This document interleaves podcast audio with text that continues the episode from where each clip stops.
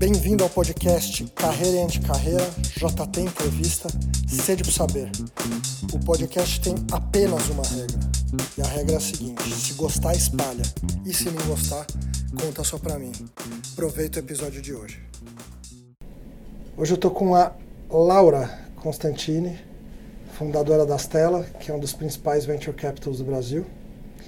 E Laura, eu não tive a chance de falar isso antes, eu vou te falar ao vivo. Ih, surpresa. É, não, é interessante, porque a gente se conhece, sei lá, provavelmente há uns três anos, e desde então eu venho ouvindo do mercado que o que vocês estão fazendo pelo ecossistema de tecnologia como um todo é algo muito especial e que vocês merecem muito o sucesso que vocês estão tendo e ainda mais. Que bom.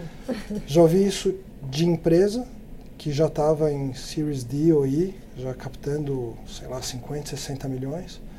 E eu falei, ah, a Stella está no capital de vocês, né? E falaram sim. E a gente não precisava do dinheiro porque a rodada já tinha fechado. Uhum. Mas eles agregam muito valor. E eu já ouvi, tipo, em happy hour de fórum de tecnologia, né? Quando acaba o evento, que você está tomando um drink. Em alguma rodinha, uma pessoa que não não estava falando para mim, era a pessoa A falando para a pessoa B. Pô, o pessoal da Stella faz um trabalho tão importante, eles estão há tanto tempo no mercado é tão importante para o mercado que eles existam. Então, eu acho que eu vou te passar a bola já te fazendo a pergunta. O que, que, que, vocês fazem de tão diferente que, que vocês são tão importantes para o ecossistema e reconhecidos praticamente com unanimidade? Pelo menos o que chega para mim, o mercado é unânime que vocês são muito importantes. Bom, acho que primeiro te agradecer pela oportunidade, muito legal estar, estar aqui conversando com você. A gente tem conversas picadas ao longo do tempo, então legal que a gente tenha um tempo para colocar tudo em dia. Um, como é que a gente se posiciona? A gente se posiciona no centro de um marketplace de três partes. Uhum. Então, de, uma, de um lado você tem os empreendedores, do outro lado você tem os investidores, e uma terceira bola é, é, é, é, é todas as corporações e entidades que podem dar saída para essas empresas. E é assim que a roda gira e, que, o, e que o ecossistema como um todo cria é, é, um ciclo virtuoso. E a gente é, buscou, através de conhecimento, de networking, se colocar no centro dessas três bolas, como a intersecção disso, uhum. criando valor para essas três partes.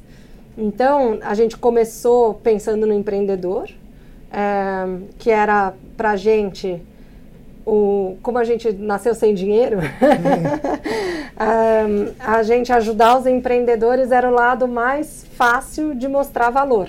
Tá. Um, e, e, foi quando a gente realmente criou os nossos processos para criar valor para o ecossistema e, por conseguinte, para o empreendedor. Um, então, é, primeiro esforço que a gente fez é, bom, vamos entender como é que funciona a venture capital, quais são os padrões de escala de uma empresa, de uma startup, para que a gente possa fazer com que os empreendedores ao nosso lado errem menos do que estando sozinhos uhum. e que a jornada seja mais prazerosa e mais assertiva. Então esse foi o começo de tudo. E daí depois a gente foi aprender a fazer gestão de recursos de terceiros e trazer os investidores para essa equação. A gente começou com recursos próprios. Você e, e o Edson Rigonati, tinha mais algum sócio Eu e o Edson primeiro, é, dois anos depois veio o Martino. O Martino era empreendedor na época é, de uma empresa que chamava Real Media e ele, e ele se juntou a nós porque ao sair da Real Media ele estava é, buscando fazer a mesma coisa ajudando algumas empresas e tal, e viu que a gente estava indo mais ou menos para o mesmo caminho, a gente juntou forças. Uhum.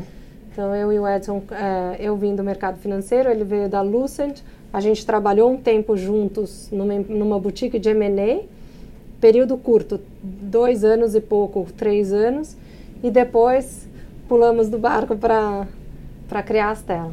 Num momento em que Venture Capital não existia no Brasil, assim, direito. Quem existia era a Monax, Praticamente.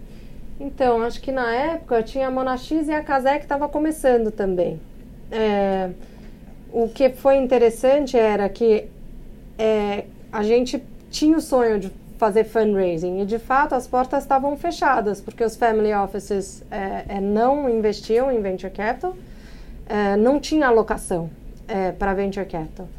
E o que existia eram os institucionais, FINEP, BNDES e tal, que ainda vinham com, com um modelo de atuação muito distante dos VCs nos Estados Unidos, que era um modelo que a gente não, não apreciava, que eram é, é, LPs, Limited Partners, sentando nos, nos comitês de investimento Traduz para quem estiver ouvindo o que é Limited Partner. Então, os Limited Partners são os investidores. É, eles são é, é, parceiros daquela, daquele fundo, né, daquele, é, daquela entidade de investimento, mas eles têm poderes limitados, justamente porque os General Partners são os que decidem, os que podem, os que têm competência para de decidir, fazerem as decisões de investimento. É, então tem que pensar nos fundos como, como se fosse um consórcio, onde os, os, os limited partners eles compram cotas desse fundo, desse uhum. consórcio, porque acreditam na gestão dos general partners. E, no fundo, o que a FINEP e o BNDES na época queriam fazer era influenciar as decisões de escolha dos gestores. E a gente é, se debatia com isso, é, porque é, no, no limite aquilo podia atrasar é, muito. Eram gestores que não focavam em venture capital, então tinha todo um bridge de knowledge e, e de modus operandi para ser, ser coberto. E, e foi por isso então que a gente decidiu que a gente ia fazer é, o, o primeiro veículo com recursos próprios a Monax já foi para um outro caminho, foi captar fora, nos Estados Unidos, e, e, e aí, portanto, as, achou portas mais abertas, caminho mais fácil do que a gente aqui. Entendi. Estamos falando de Monax, vocês e Monax atuam no mesmo estágio de investimento. Conta para mim, para quem estiver ouvindo, como é que funciona esse fluxo do Angel, Seed Money, VC, Series A, B, C. Conta como é que funciona. Tá.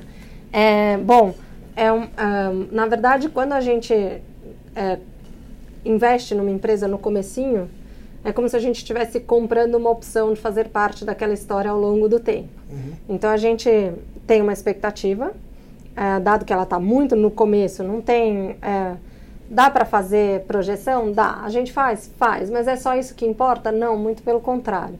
Então a gente. Um, a coisa mais importante para a gente é o time de founders. É a visão, a missão que aquele time tem e a capacidade de execução daquele, daquele plano e da, daquela visão que eles, que eles tiveram de mudar e agregar valor para um, uma parte da, da, da sociedade.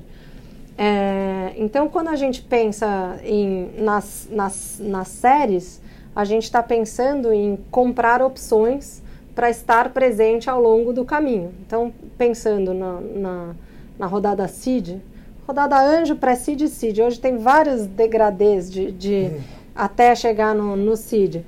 Então vamos pensar no CID, que é a primeira, a primeira tranche que a gente faz. É, o que a gente mais é, olha é o time de founders. Trabalhou junto antes ou não, quantas horas de trabalho junto, tem aquela coisa das 10 mil horas. Isso para a gente é super importante, porque um dos fatores mais é, que mais prevalecem de insucesso nas startups é discórdia entre founders ou porque não se conhecem, ou porque acabam discordando da, da, da, da, da das perspectivas no futuro é, e, e, etc. Então, para a gente, é, ter a, a, familiaridade entre eles é super relevante. A outra coisa é a familiaridade daquele time de founders com o problema que eles querem resolver. Uhum. É, com o problema e com a solução. Quer dizer, bom, tá bom, a gente entende que a, uma, uma população, uma parte de, de, de, de uma é, é, é, sociedade tem uma demanda, tem uma dor X. Identificou a dor, ótimo, mas qual é a familiaridade que aquele grupo de founders tem com a solução que eles pretendem é, introduzir na, na, na sociedade? Uhum. Então, isso é super relevante. É, e depois a gente começa a medir como é, que é, como, é que, como é que são as trocas entre esse time de founders e a gente. Porque como a gente se preza a ajudar e a criar valor, a gente tem que entender o quão engajado aquele time pode ser com a gente, com as nossas ideias, com a forma com então, que a gente Como são opera. as trocas antes de vocês fazerem o investimento? Vocês dão valor antes de ser sócio. Isso, exatamente. Não sabe se depois os sócios da empresa recém-fundada, mesmo que tenham gostado de vocês, você não sabe se eles vão aceitar o investimento ou se vão pegar o investimento de outro fundo. Exatamente. Então, na verdade, é, um, um dos benefícios indiretos que a gente acaba fazendo para o ecossistema é já essa, essa, essa, essa nossa forma de fazer uma due diligence, que nada mais é que um namoro com o time de founders, agregando valor para ele e entendendo como é, que ele, como é que eles reagem, se implantam, se não implantam, se testam se, ou se não testam, se questionam se não questionam e assim por diante. Então, é, é, a gente faz isso, tenta fazer isso numa escala maior possível e sempre, em todas as conversas, todo mundo das telas deixa uma sugestão, uma ideia um, para um próximo passo, para uma próxima conversa. Ah, por que, que você não testa isso? A gente já viu tal coisa é, e tal. E aí é sempre uma porta aberta para uma próxima, para uma próxima conversa. É, então, e é isso que foi azeitando o ecossistema. Legal. Nos últimos, são 11 anos, né, desde que vocês fundaram. Isso. Quais foram, foram quantos investimentos? E não sei se quer falar sobre todos ou sobre os principais. Tá. É, bom, primeiro fundo a gente investiu em 11 investimentos. Quatro deram certo. Então, vou falar um pouquinho dessas quatro que, que, que, são, que são as mais relevantes. Foi a Ciatec, Dualtech, o Portal Educação e a Naveg. Uhum. A Ciatec era uma empresa de learning B2B, é, então montava é, é, é, cursos, tinha, um, tinha uma plataforma e criava cursos para que as empresas pudessem treinar seus funcionários. Então, no começo, é, eles começaram com cursos é, sob medida, sei lá, então a, uma empresa de celular ia lançar um novo aparelho precisava treinar a força de vendas para vender aquele aparelho específico. E ela contratava a Ciatec. E aí depois a ideia era que eles tivessem cursos de prateleira para justamente dar escala para o negócio. Então uhum. começaram a abrir um leque enorme de cursos de liderança, especialização. Os bancos, por exemplo, têm uma demanda enorme para aqueles cursos de lavagem, prevenção de lavagem de dinheiro e tal. Tudo isso eles iam colocando na plataforma e o RH poderia, podia controlar quem estava fazendo o quê, quem precisava de mais coisas e etc. E, e, e essa era, era a Ciatec. Depois a, a, a gente vendeu a Ciatec para o UOL Educação. Uhum. O portal Educação era B2C. Também a gente vendeu para o UOL, que estava num processo de, justamente de consolidar o setor de, de, de e-learning barra educação à distância. É, então, essa foi a história do portal. Depois, a Naveg, a gente vendeu para o Buscapé. É, e a Dualtech era uma empresa de, de, de é, computação na nuvem, criava nuvens. E a gente vendeu para a Divel na época, é, que depois foi comprada pro, pelo, pelo UOL. 4 de 11 deram certo. Qual era a expectativa de vocês? O venture capital normalmente. Normalmente é 80-20, né? Mas Só eu... 20% dá certo, então para vocês deu praticamente o dobro. Para a gente, é, nesse fundo foi, foi, foi a nossa. Foi bom. E, exatamente. Entraram mas... com o pé direito. e foi isso. Então, esse primeiro fundo que a gente. A gente. É, é, a gente tentou o máximo possível fazer dele um balão de ensaio para a gente criar nossos processos de criação de valor, que são as máquinas. Ou seja, a gente poder ter processos que ajudem o empreendedor na máquina de vendas, customer success, produto, talentos e o que a gente chama de operational system, que é a, que é a governança, que são os processos que gerem e, do, e amalgamam tu, tudo isso. Máquina de vendas, produtos, processos. Customer success, talentos. Uhum. E é isso. Muito legal. Segundo fundo, quais foram os investimentos? Porque aí tem empresas mais famosas, assim. então, mais. o segundo fundo é, é uma história interessante. A gente errou mais. É aquela história de que a gente sabemos Tinha. tudo.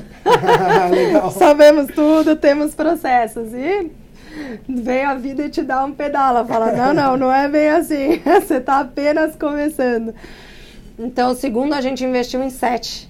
Um, e tem duas empresas que estão indo muito bem. Então, a magnitude do acerto vai compensar, mas a gente errou mais.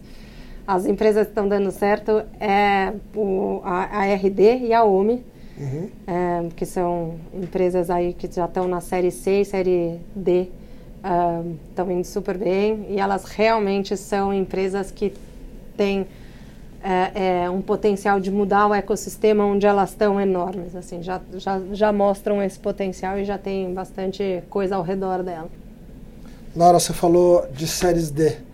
Explica para mim, para quem estiver ouvindo, como é que funciona Seed A, B, C, D, quanto que é de investimento, em qual momento, tá. quem são os principais fundos que estão atuando no Brasil para as empresas de tecnologia nessa série, explica como é que funciona. Então vamos lá. Então basicamente, como, como tudo em Venture Capital é muito incerto, né, é, as empresas é, é, é vão testando hipóteses e no meio do caminho elas podem mudar, pivotar e etc o que os fundos fazem normalmente é fazer uma aposta para chegar numa próxima fase. Uhum. E aí vão dobrando a aposta ou, ou mantendo a aposta para as empresas que estiverem indo bem.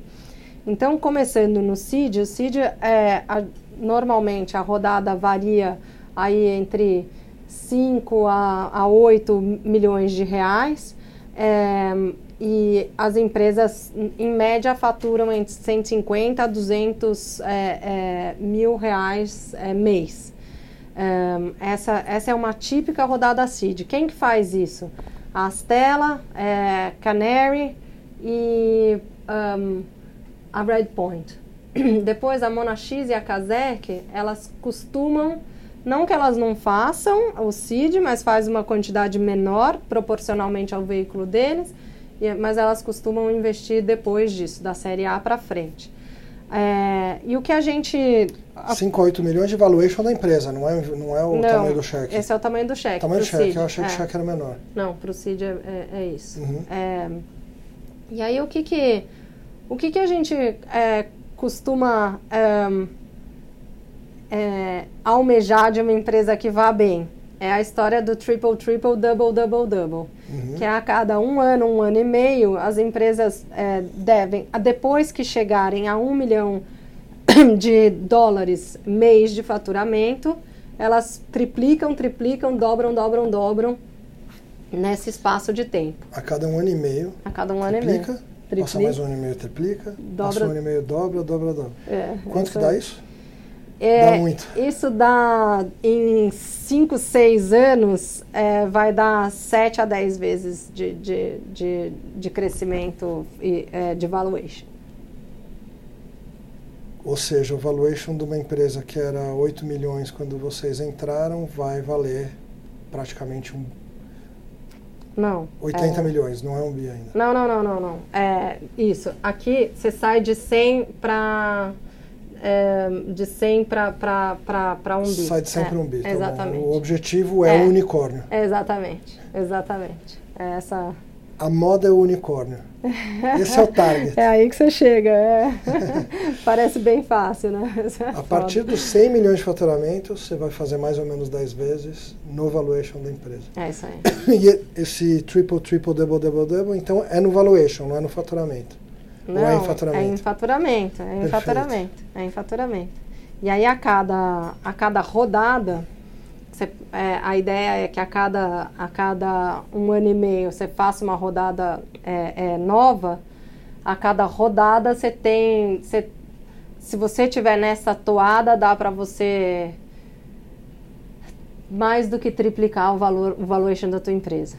É, então é aí que você vai chegando no, no teu no teu, no teu unicórnio. Qual que é o antiportfólio de vocês? O mercado como um todo, para quem estiver ouvindo, chama de antiportfólio aquelas oportunidades que você teve para investir, as empresas que passaram na tua porta uhum. e que você tomou a decisão de não investir.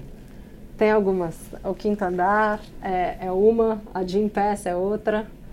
O que mais? Nubank não passou na tua porta. O Nubank não, mas a Crédita sim. A Créditas não está no portfólio de vocês? Não. Eu achei que tivesse. Não. Porque vocês geram valor para eles e a gente já, em algum momento, falou sobre créditos. É, sim. Eles, o, o, o, o Sérgio é bem próximo a gente, é, mas a gente não, não investiu. Qual que é o futuro das telas? Vocês vão captar um novo fundo agora? Estamos captando o Journey 4. É... Pessoa física pode investir? Pode, opa. Como? É só bater na nossa porta. só, só te ligar. Só... Entra na internet, pega o PABX ou te manda um e-mail. Exato. E-mail Preenche o questionário. Mentira.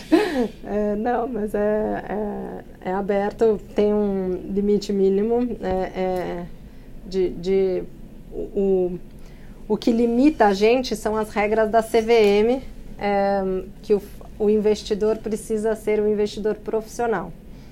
É, então, pelas regras da CVM, ele precisa ter mais de 10 milhões de reais de ativos líquidos. Uhum. E esse é o limite. É, é, essa, essa, é, essa é o que a governança da CVM impõe pela classe de ativos, que é, uma, um, que é de bastante risco, né? Venture Capital, são os Alternative Assets. E, portanto, a CVM, é, além de um, exigir que uh, o, tem um disclosure enorme em relação ao risco e o que se espera do fundo, ela exige também que aquilo que está sendo investido não um, impacte a vida dessa pessoa. Então é mais ou menos isso que, que a CVM Entendi. coloca como restrição. Então os ouvintes que têm mais do que 10 milhões de reais líquidos, podem ligar. Quem ainda não tem 10 milhões de reais tem que tratar de conseguir para poder ser sócio das telas. A gente está tentando uma alternativa para essas pessoas chegarem mais rápido nos 10 milhões. triple, triple, demo, demo, demo. Muito legal. É. Me fala uma coisa, quantos empreendedores vocês conhecem por ano? Vocês têm uma agenda intensa de conhecer as pessoas que estão montando as empresas. Então, passa pela gente é, mais ou menos é, 700 oportunidades no ano é, dessas 700, a gente tem um funil que começa bem aberto. Destas 700 oportunidades, no, elas vêm de é, referências de pessoas que, que a gente conhece, eventos um, e inbound. Uhum. Tipo, ah, a, a, gente já tem um, um certo Olá. nome, as pessoas é, pegam o, o, nosso e-mail e, e, e vão atrás.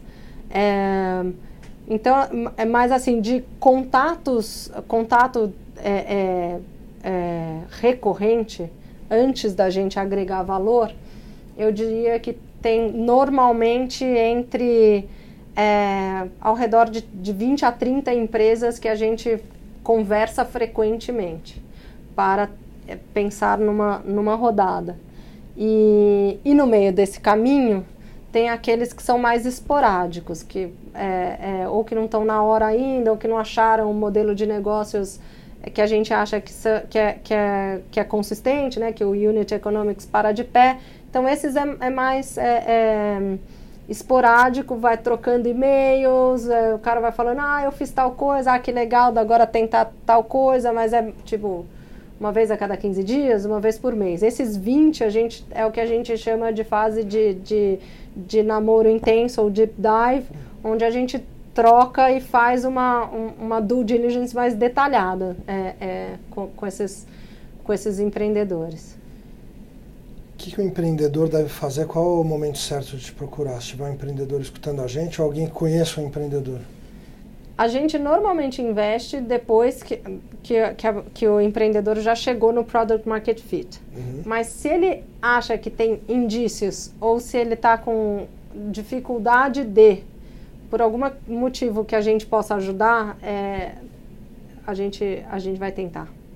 É, então, se é um, se é um empreendedor que, que tem convicção de que aquilo pode escalar e mudar o mundo, a gente, a gente tem, tem todo o interesse em, em ajudar a chegar no Product Market Fit. E é sempre empresa de tecnologia. Se for Sim. empresa de produto físico, não.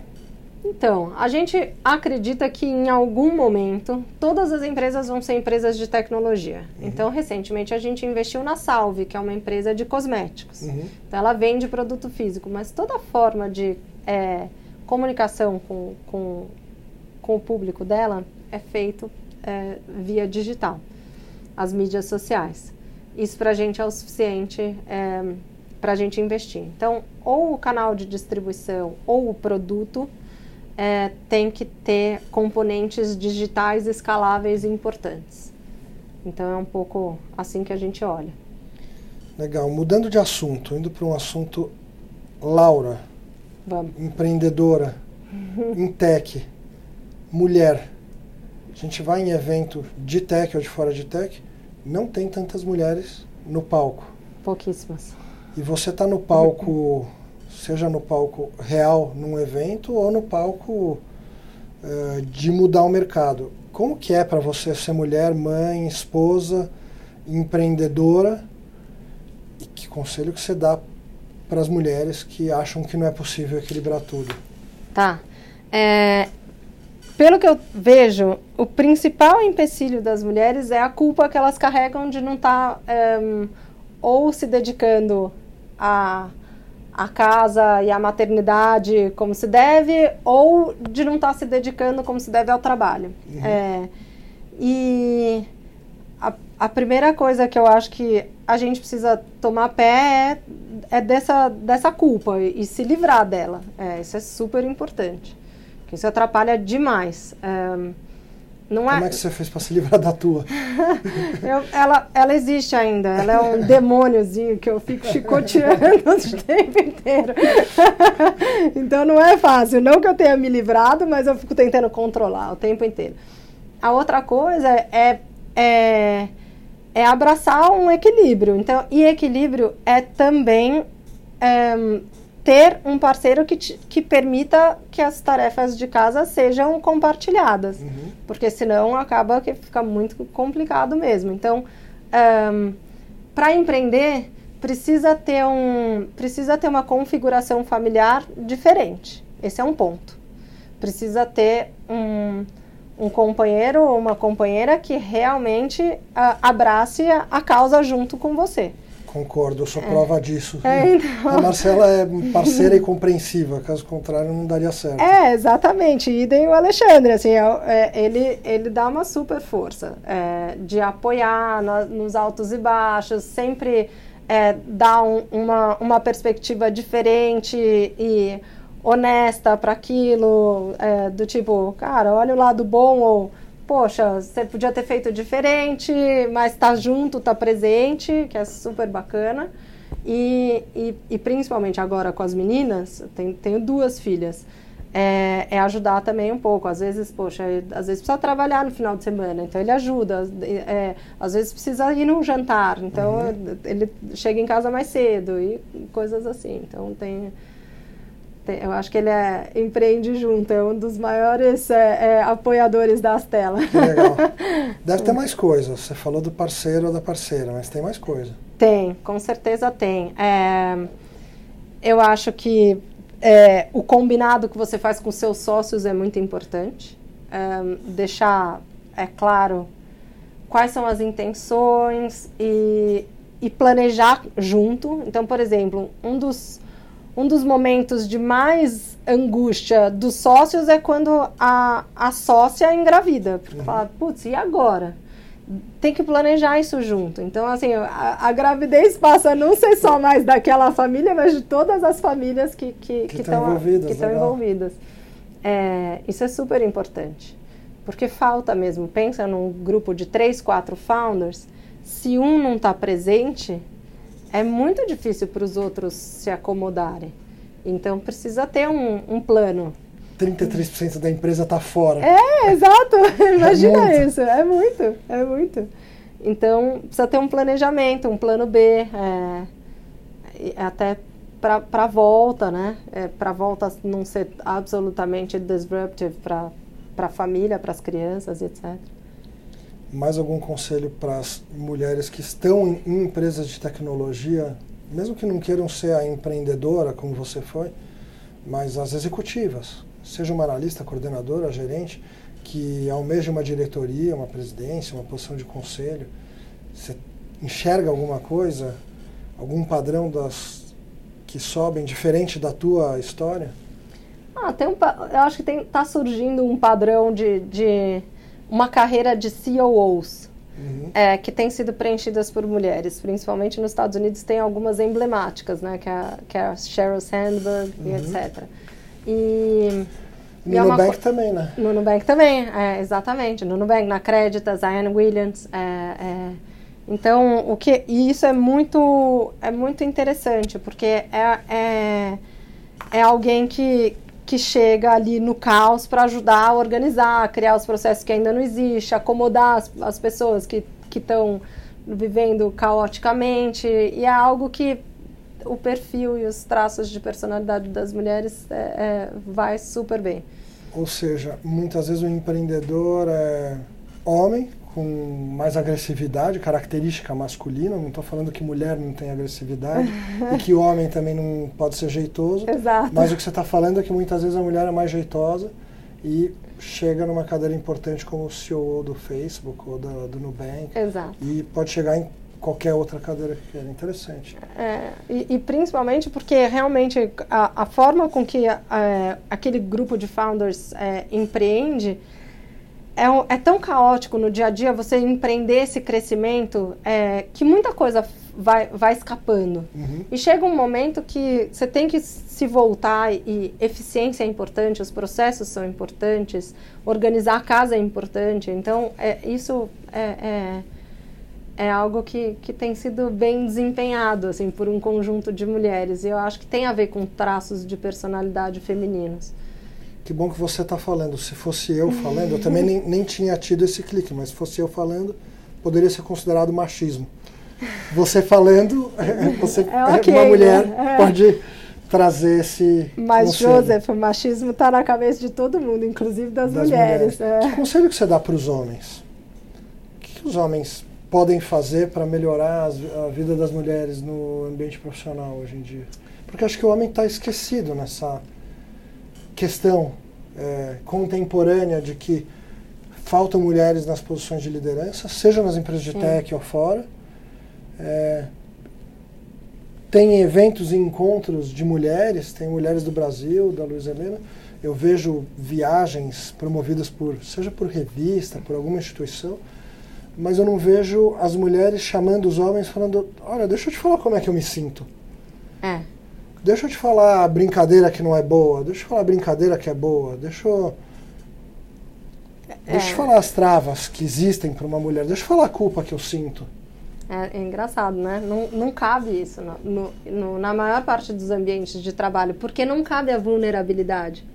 Essa, essa essa, essa abertura é tornar a pessoa que está se abrindo extremamente vulnerável. E isso a gente está começando a aprender a fazer agora. Uhum. É, nos, na maior parte dos ambientes de trabalho muito engessados, não, não existe espaço para isso. E aí que vem a vulnerabilidade que o homem poderia estar tá trazendo também, que seria super legal, que é, poxa, é, eu também gostaria de participar mais da, da minha família e da vida pessoal e eu me é, é, é restringo porque não pega bem. É, é, homem não chora. Homem não, homem chora. não sai pra casa. homem fica até meia-noite trabalhando, se precisar. É, exatamente. Então, e, e, aí, assim, tem aquela brincadeira, né? Do, do poxa, trazer dinheiro para casa é muitas vezes a parte chata, né? Do uhum. tipo você ter que estar lá trabalhando com coisas que você não gosta ou que ou ter que fazer aquele FaceTime. A parte boa, que é estar tá em casa, é, devia ser também compartilhada, né? Então, acho que é isso Ou que é. seja, você está falando que falta as pessoas terem coragem de se mostrarem vulneráveis e buscarem as conversas, as mulheres buscarem conversar com os homens e os homens com as mulheres. É isso? É isso, é, mas eu acho que tem o, o, ambiente de trabalho tem que permitir isso. Então não é tão fácil assim. É, é uma é uma construção. É interessante te ouvir. A Init é uma boutique, somos em sete e tem mais mulher do que homem. Ah, então, pra legal. gente, quando você falou da tua gravidez, a gente teve a gravidez da Clare. É. Quando você fala de voltar para casa cuidar do filho, ela tem dois filhos pequenos. Então, aqui é tudo muito conversado e aberto. Talvez por isso que em alguns momentos eu tenho até dificuldade de entender é, as pessoas nas empresas grandes não terem coragem de se mostrar vulneráveis. Né? É, mas não, não, não, não tem esse espaço é. na maior parte dos lugares.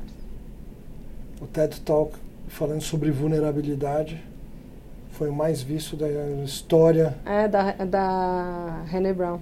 Da Brené Brown. Brené Brown. Brené Brown. É isso mesmo. Outro dia eu vi o Netflix dela. Chegou a ver, não? Cheguei, Uma palestra fantástico. Dela. Incrível. É, lindo, é, muito legal.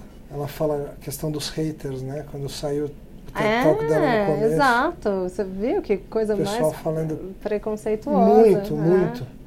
A Stella, é. a Stella já teve algum hater, não? Algum post de vocês, alguma coisa? Teve alguém que falou, ah, não. Ah, que eu saiba, não. É. Não foram inaugurados nas redes sociais. Graças a Deus. E seria uma decepção tremenda. Assim. em, em, algum momento vem. Tem muita gente é. que... Estava vendo uma entrevista do Edu Wolff, que até já entrevistei para o podcast, uhum. e era uma entrevista dele na Jovem Pan que ele aborda isso. A questão dos haters que existe... Ele cita um livro, não vou lembrar o nome do livro agora, mas que os haters existem desde sempre. Então, a Brené Brown foi alvo dos haters. Quem estiver empreendendo, quem quiser te, te, é, quem estiver tentando criar alguma influência, compartilhar com o mundo o que sabe nas redes sociais, já saiba que em algum momento vem os haters, até a Brené Brown teve. Exatamente. Vamos falar de contratações. Você falou que talentos é um lado que vocês agregam. Como que vocês agregam do ponto de vista de talentos e, e quais foram as lições desses últimos 10 anos? Tá. É, bom, o que, a, o, que, o que a gente tenta é, é fazer é, é, ter por perto uma rede de contatos que possa estar tá, é, sendo alocada e realocada nas, nas, nas empresas. E aí, é, essa, essa rede é o mais ampla possível, porque tem muita gente que hoje que quer fazer transição para o mundo das scale-ups. Uhum. É, então, a gente procura estar tá mais aberto possível a, a, a, essas pessoas, porque elas trazem um, um know-how super importante, principalmente quando a empresa já está já, já saiu daquela fase é, é, da, da vila, que são pequenas, é, que, que, é um grupo pequeno de pessoas e já, e, e já você já pensa numa gestão de muita gente, com muitos processos, é, as pessoas é, de, de, de, multinacionais e, e, e, e, executivos têm muito a agregar. Então, é um momento é, em que a burocracia é importante. E a gente tem um preconceito com a palavra burocracia. É, exato. Gosto mais de processos. Por, porque a gente é brasileiro. Mas a burocracia, do ponto de vista de processo de organização, cai como uma luva para o momento em que a empresa já está é. crescendo mais. Exatamente. Então é, é, é, tentar ficar antenado nessas, nessas, né, nessas pessoas que se inspiram com, com as trajetórias missionárias dos, dos empreendedores. E aí querem fazer parte disso em algum momento. Legal. Antes da gente encerrar, que dicas que você dá de livro, podcast, canal de YouTube, pessoas que é para assistir? Tá. Sei que de vez em quando vocês fazem eventos, os eventos seguem acontecendo, eu já participei de alguns com qual frequência, quem está ouvindo consegue participar dos eventos que vocês fazem, dos bootcamps, sim ou não? Sim. Às vezes é aberto, às vezes é fechado. Conta o que, que as pessoas podem fazer para mergulhar no teu mundo. Assim. tá. É, bom, a gente tem um, a gente tem uma newsletter que sai a cada duas semanas, que tem dicas de leituras, que tem o, o, o nosso podcast também, aqui já fazendo uma, uma propaganda. Sigam e escutem o podcast da Stella, é uma das minhas inspirações. É sempre com um empreendedor é, ou um investidor, é, então contando a história e tal, um, e, e, as trajetórias. É, e, e aí e aí a gente vai dando dicas é, de podcasts gringos. É, tem alguns interessantes. É, o Master of Scale, do Reid Hoffman. Uhum. Um que chama Acquired, é, que também é super interessante, que conta a história das, das, das empresas que chegaram lá e que for, tiveram algum tipo de M&A. E normalmente elas contam a trajetória, eles chamam o empreendedor e contam a trajetória desde o começo. Então você tem uma pincelada do que são os unicórnios americanos através desses do Acquire. Bem Tem legal. outro também que chama 20 Minutes VC, é, que, é, que também são entrevistas. Um, tem um outro um, que eu não me lembro o nome, é, mas é de uma, de uma mulher, é, chama Elizabeth Beezer Clark, uhum. Clarkson, é, que é uma que, é, que ela criou um fund of funds da, na Sapphire Ventures que também é super interessante, porque daí ela traz o outro lado, que é o lado dos, dos, dos VCs, ela traz gestores para serem entrevistados, também é muito legal. Acho que são esses, assim, os mais, os que eu me lembro agora. Talvez, uhum. eu vou sair daqui, vou lembrar outros oito. Você me manda e eu coloco no texto, não tem Boa, problema. tá bom, combinado. É, ótimo. Fica isso de lição de casa, que eu ia abrir agora o celular, mas eu faço isso para você. E, e, livros, o Crossing the Chasm está aqui, foram vocês que indicaram. Crossing né? the Chasm é um é. Que, é, que, é super relevante. Tem um agora que é muito legal, que acabou de sair do forno, que eu fiquei encantado, que, é, que chama Reboot, do Jerry Reboot. Colonna, que é um tá. coach. Um, ele foi um VC, eu, não, eu, só vou dar esse spoiler, tá? Porque a vida, ele conta a vida dele no livro, é super interessante. Ele era, ele era um venture capitalist, é, que em algum momento é, resolveu mudar e virou coach é, de empreendedores e VCs também. Uhum. É, e aí ele conta toda a trajetória dele e alguns casos interessantes das pessoas, é, dos empreendedores e a importância do autoconhecimento e do mindfulness na, na jornada empreendedora. É um negócio super bacana. Que legal, vou ler. É, lê. É, ou lê ou escuta. Porque no Audible hum. é ele que. Ele narrando, ele é a narra. melhor coisa. É, então, exatamente. Quando é a voz da pessoa, é muito legal. É, eu vou pegar carona na tua dica e vou falar que quando eu ouvi os livros do. Ray Dalio.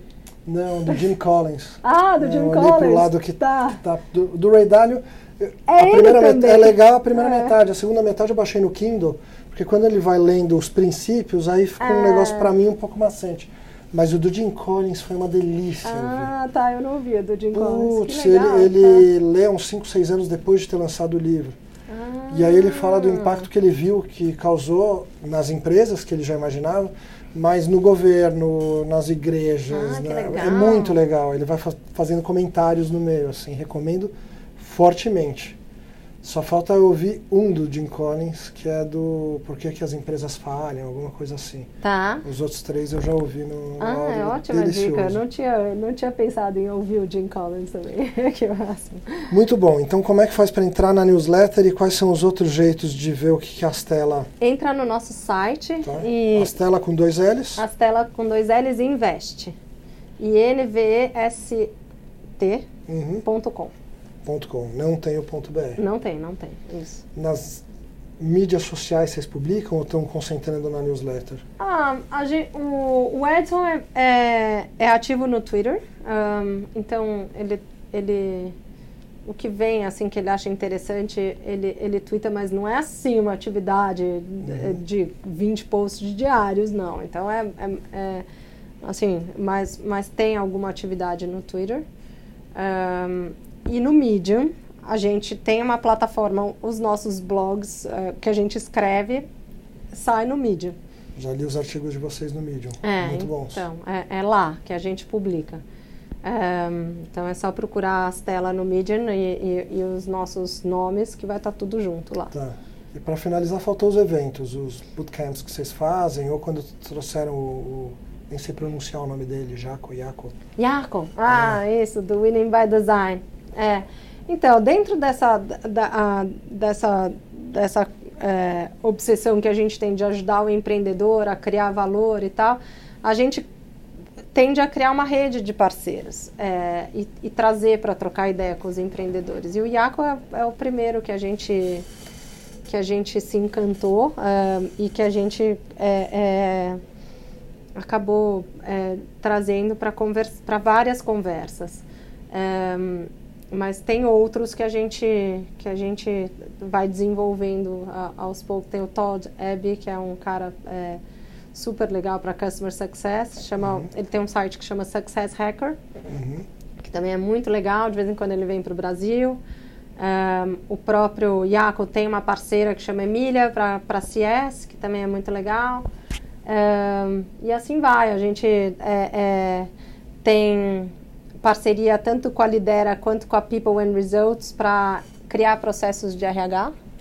Um, então pensa na máquina de talentos, contratação, cultura, é, é, onboarding. Uhum. Essas, essas empresas ajudam a gente a entender o que, que precisa, como é que um, como é que aquela, aquele time de founders é, pode é, é, se reflete na, na, na, cultura organizacional que eles estão criando, o que, que tem que ajustar.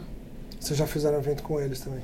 A gente vai fazer um. É... Então você vai me convidar. Lógico. Employee Experience. com certeza, é, com certeza. Muito bom, Laura. Eu te agradeço muito. A gente já está falando há mais ou menos 45 minutos, que tem sido o tempo dos episódios. Eu poderia ficar mais uma hora falando contigo, mas agora eu quero desligar para a gente poder conversar em off sobre Ih, os temas que a gente tem a tratar. Depois você dá um spoiler pro pessoal do que, que aconteceu em off aqui. Em off é assunto. É, esse vai ficar entre a gente tratar de negócios Legal. e de Astela. Ou... Boa. Muito obrigado por ter participado Não, do podcast. Eu que agradeço o convite, foi muito gostoso.